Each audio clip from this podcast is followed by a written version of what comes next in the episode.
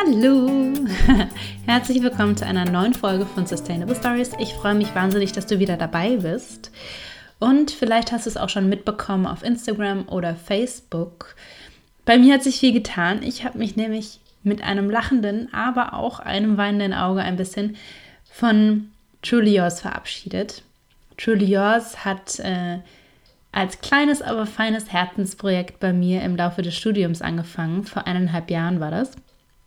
Und am Anfang ging es hauptsächlich um Mode, um die Hintergründe von Fast Fashion. Ich wollte alles verstehen und einordnen können und habe das in Form eines Blogs für euch alle zur Verfügung gestellt. Und nach und nach kamen dann so mehr die Themen Kosmetik und Reisen hinzu und ich habe einfach verstanden, dass das Thema Nachhaltigkeit nicht nur allein in einem einzelnen Bereich zu finden ist, sondern dass es eben das komplette Leben angeht. Nachhaltigkeit ist eben eine Einstellung, die sich auf dein gesamtes Leben bezieht.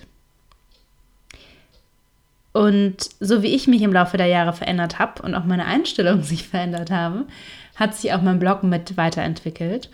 Und deswegen ist es jetzt an der Zeit, dass ich einen neuen Namen für dieses kleine Herzensprojekt finde, das ihm auch einfach besser gerecht wird. Und dieser Name heißt Sustain Me. Was hat es jetzt also mit dem neuen Namen auf sich? Sustain Me setzt sich so zusammen und zwar aus Entertain Me with Sustainability plus der Generation Y. Aus Entertain Me wird ganz einfach Sustain Me. Also das heißt, Nachhaltigkeit ist Unterhaltung und es kann auch richtig Spaß machen, wenn man nur weiß, wie und wo und warum überhaupt. Wenn du es nämlich richtig angehst, dann hat Nachhaltigkeit eben nur in den seltensten Fällen auch wirklich was mit Verzicht zu tun. Ganz im Gegenteil, es kann nämlich wahnsinnig bereichernd sein. Jetzt fragst du dich wahrscheinlich, wo kommt jetzt das Y her in Sustain Me? Sustain Me wird nämlich nicht mit I geschrieben, sondern mit Y. Und ich verrate jetzt auch warum. Denn das Y in Sustain Me steht eben für die Generation Y. Und gerade diese Generation Y fragt sich ironischerweise extrem oft, wie es weitergehen soll, plagt Zukunftsängste, Stichwort Klimakrise und so weiter, wie es in Zukunft mit unserem Planeten weitergehen kann. Und um daraus etwas Positives machen zu können, zu dem wir eben alle gemeinsam beitragen können. Also das Y ist quasi das Bindeglied zwischen der Unterhaltung, der Nachhaltigkeit und dir selbst. Neuer Name, gleiches Versprechen. Nachhaltig leben kann jeder und obendrein kann es auch noch richtig Spaß machen. so, ich habe nach vier Folgen insgesamt von meinem Podcast Sustainable Stories eine Menge Feedback von euch bekommen.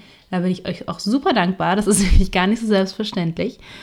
Und zwar super Feedback zu den Themen, dass euch die Themen an sich total interessieren, aber das ist natürlich geht auch gar nicht anders, wahnsinnig oberflächlich ist. Also die Themen rund um Nachhaltigkeit sind alle so komplex, das passt gar nicht alles in eine Podcast-Folge. Das würde absolut den Rahmen sprengen.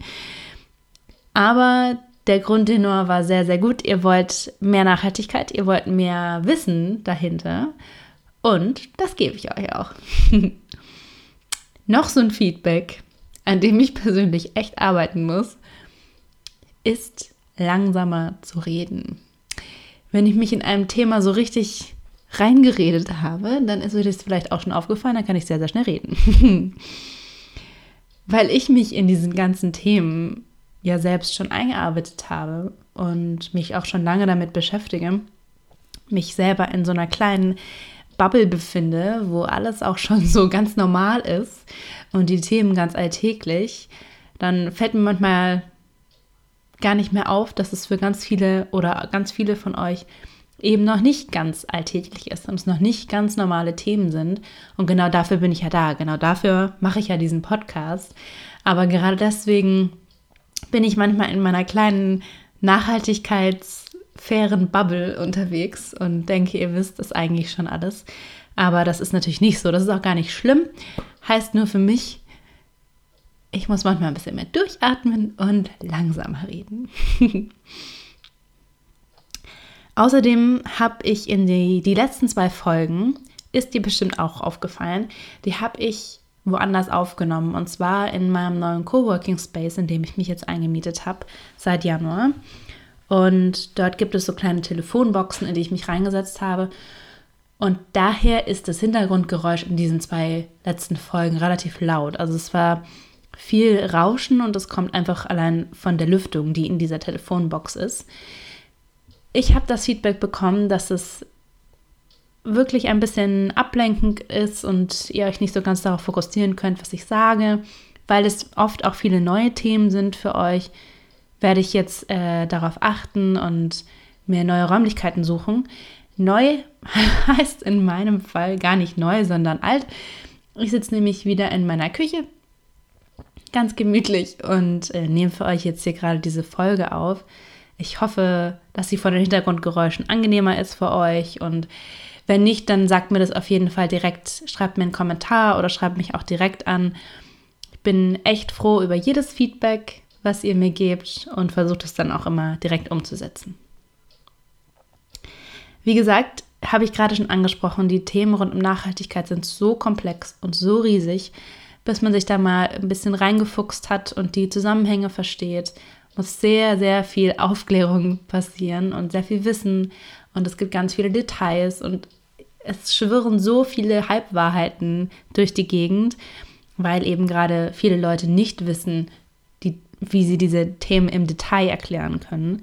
Und dafür ist leider in dem Podcast kein Platz, habt ihr auch schon gemerkt, das würde den Rahmen sprengen und wird dem auch überhaupt nicht gerecht. Und genau deswegen arbeite ich gerade auch ähm, an einem Online-Kursprogramm für euch, um eben genau diese, all, diese Details eben aufarbeiten zu können und für euch dann zur Verfügung zu stellen. Also es wird bald einen Online-Kurs genau zu diesen Themen geben.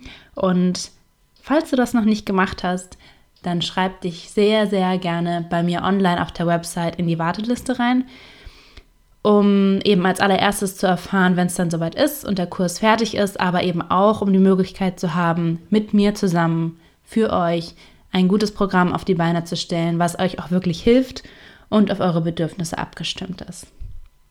Und falls das jetzt noch nicht ganz ausgereicht hat, habe ich ähm, für alle, die sich in diese Warteliste eintragen, einen 20% Rabattgutschein für den ersten Kurs. Ist ein super Angebot. Alle weiteren Details folgen. Es ist wie gesagt gerade noch im Aufbau, aber wird ein sehr, sehr spannendes Projekt. So, und was noch neu ist, jetzt kommt's.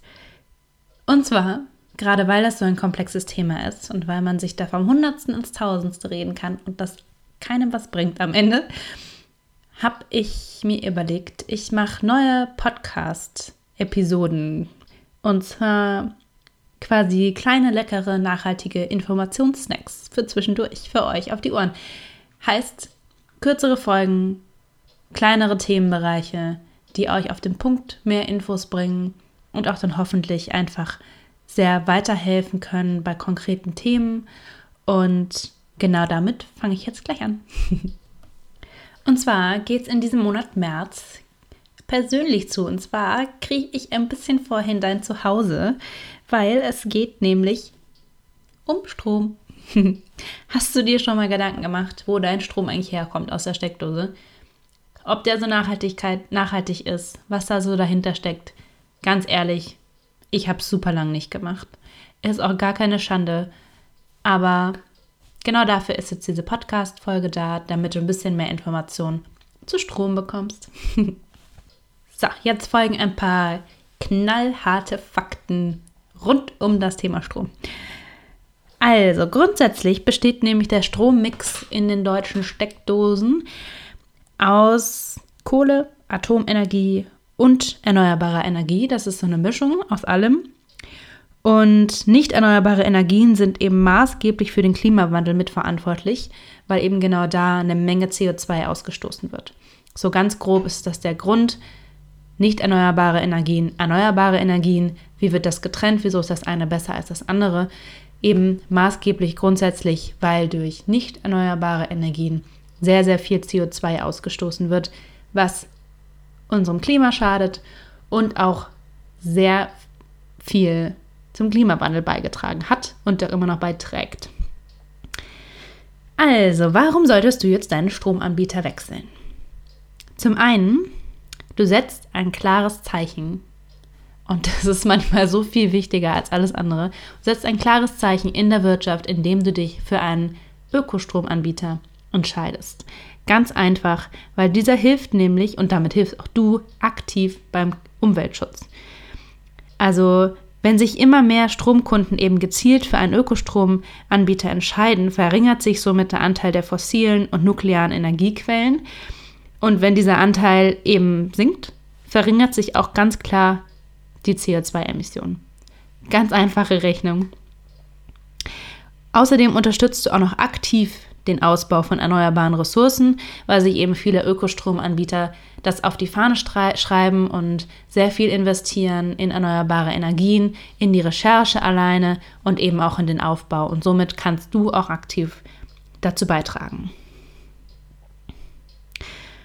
Ökostrom kommt außerdem eben ausschließlich aus erneuerbaren Energiequellen und bei der Erzeugung entsteht, wie schon erwähnt, überhaupt gar keine CO2-Emissionen, also in den meisten Fällen, wodurch eben absolut das Klima geschont wird. Außerdem bringt klimafreundlicher Strom eben auch keine unkalkulierbaren Gefahren wie bei der Atomkraft. Fällt einfach weg, haben wir nicht. Deshalb, je mehr Menschen ihn nutzen, desto geringer werden die CO2-Emissionen und desto sicherer wird unsere Zukunft auf diesem Planeten. Und gerade das ist super wichtig. Ich kann das nur noch mal sagen. Es ist wahnsinnig wichtig und gerade so super einfach umzusetzen. Außerdem stimmt es absolut überhaupt nicht. Ich habe persönlich immer gedacht, uh, hm, Ökostrom wechseln. Erstmal, der Wechsel ist ja bestimmt total nervig und anstrengend und pipapo, so viele Formalien, die da gebraucht werden. Quatsch, geht super einfach. In fünf Minuten online, fertig, hast du gemacht. Außerdem habe ich auch immer gedacht, ja, ist ja bestimmt ganz cool und nett und so, aber ich bin ja Studentin und habe nicht so viel Geld. Wo soll ich denn das jetzt auch noch hernehmen? Das sollen noch andere machen. Zweiter Denkfehler, stimmt überhaupt nicht. Erneuerbare Energien und Ökostrom ist in den wenigsten Fällen teurer als der reguläre Strommix aus deiner ähm, Steckdose, den du jetzt schon bekommst. In vielen Fällen ist es sogar günstiger als dein regionaler Stromanbieter. Also das Argument zählt nicht mehr, Freundchen. Einmal drüber nachdenken, schau dir das nochmal im Detail an. Es stimmt wirklich, Ökostromanbieter sind nicht teurer als herkömmliche Strommixanbieter. Und weil wir hier ja bei Sustainable Stories sind und hier auch ein paar Fakten geklärt werden müssen, geht es jetzt weiter. Und zwar, was gibt es denn überhaupt für Stromerzeugung. Also was verschiedene Verscho äh, was für verschiedene Anbieter gibt es denn überhaupt? Wie kann man Strom überhaupt herstellen? Das ist eigentlich eine ganz einfache Frage und ich bin auch der Überzeugung, ich habe das bestimmt irgendwann mal gelernt. Kindergarten, Schule, irgendwann ist, ist es mir bestimmt schon mal über den Weg gelaufen. Aber Strom ist sowas Allgegenwärtiges, da mache ich mir eigentlich gar keine Gedanken darüber. Und trotzdem ist es ja so ein wichtiges Thema, gerade in Deutschland, auch heiß diskutiert. Deswegen kommen hier einmal eine kurze Faktenauffrischung für dich. Und zwar, es gibt vier verschiedene Arten nachhaltiger Stromerzeugung. Nummer eins: Die Wasserkraft. Hier wird eben Strom durch Wasserkraftwerke hergestellt. Wasserkraftwerke kann man grob unterteilen in Laufwasser- und in Speicherkraftwerke. Wenn eben von Wasserkraft gesprochen wird, ist aber meistens Laufwasserkraft gemeint. Und Laufwasserkraftwerke nutzen die Energie eben von fließenden Gewässern. Das heißt, äh, das fließende Gewässer treibt über eine Turbine den Generator an und somit entsteht Strom. Nummer zwei ist die Windkraft. Ganz klassisch, kann sich, glaube ich, jeder von uns gut vorstellen, auch ganz oft schon gesehen. Windräder, aber auch sogenannte Offshore-Windparks. Windräder werden aber vor allem eben in Gebieten aufgestellt, in denen es, Überraschung, viel Wind gibt. Ganz logisch. Also vor allem in Deutschland, im Norden Deutschlands, an der Nord- und an der Ostseeküste. Und äh, die Windenergie, die Nutzung der Windenergie auf See mit sogenannten Offshore-Windkraftanlagen wurde eben in den letzten Jahren eben stark auch fokussiert und vorangetrieben. Und hier entstehen eben kleine Inseln auf dem Wasser, auf die Windmühlen gebaut werden. So kann man sich das ganz grob vereinfacht vorstellen. Der hauptsächliche, der größte Faktor, der größte Vorteil, um das zu machen, ist eben, dass die Wasser, äh, die Windenergieanlagen auf See fast doppelt so viel Strom erzeugen können wie eben an Land. Das ist eine super Steigerung, auf jeden Fall. Negativ, naja, nochmal positiv ist, äh, sie sind auf See. Wir sehen sie nicht. also sie, es findet nicht vor unserer Haustür statt, ist ja auch ganz nett. Wir müssen uns nicht damit ver, ähm, überhaupt auseinandersetzen. Ist ja auch ein vielgesagtes Kriterium gegen Windkraft, weil da dann überall so hässliche Windmühlen rumstehen und auf den Feldern äh, einfach Platz wegnehmen, so ungefähr. Ja, kann man jetzt mal so stehen lassen. Das Argument habe ich schon ein paar Mal gehört und auch gelesen. Ich muss sagen, ich finde das ein sehr egoistisches Argument, weil einfach nur die Windanlagen auf die See zu versetzen, heißt zwar, wir haben sie nicht mehr vor uns vor der Haustür, aber dafür sind sie in einem anderen Zuhause, nämlich in dem Zuhause der Meeresbewohner. Und das ist ein klassisches Beispiel dafür, wie wir mit unserem Handeln eindeutig auch auf Meeresbewohner und Meerestiere und die Umwelt Einfluss nehmen. Deswegen ist das auch, sind gerade so Windkraftwerke auf See, diese Offshore-Anlagen mit ein bisschen Vorsicht zu genießen. Das hat natürlich Vorteile. Auch auf Land passieren einige Dinge mit Zugvögeln zum Beispiel die in die Windkrafträder geraten auf, an Land. Aber ähm, abgesehen davon ähm, ist, sind das Faktoren, die nicht zu unterschätzen sind. Und nur um jetzt mal ein Beispiel zu nennen, äh, gerade an der Nord- und Ostseeküste gibt es äh, Schweinswale, das sind einfach wie kleine Wale sehen die aus, die es eben hier an der deutschen Küste gibt. Und die haben, wie auch Delfine zum Beispiel, sehr, sehr sensible ähm, Nervensysteme und sie sind darauf eben, also sie brauchen ihre Sensoren und Nerven, um sich zurechtzufinden.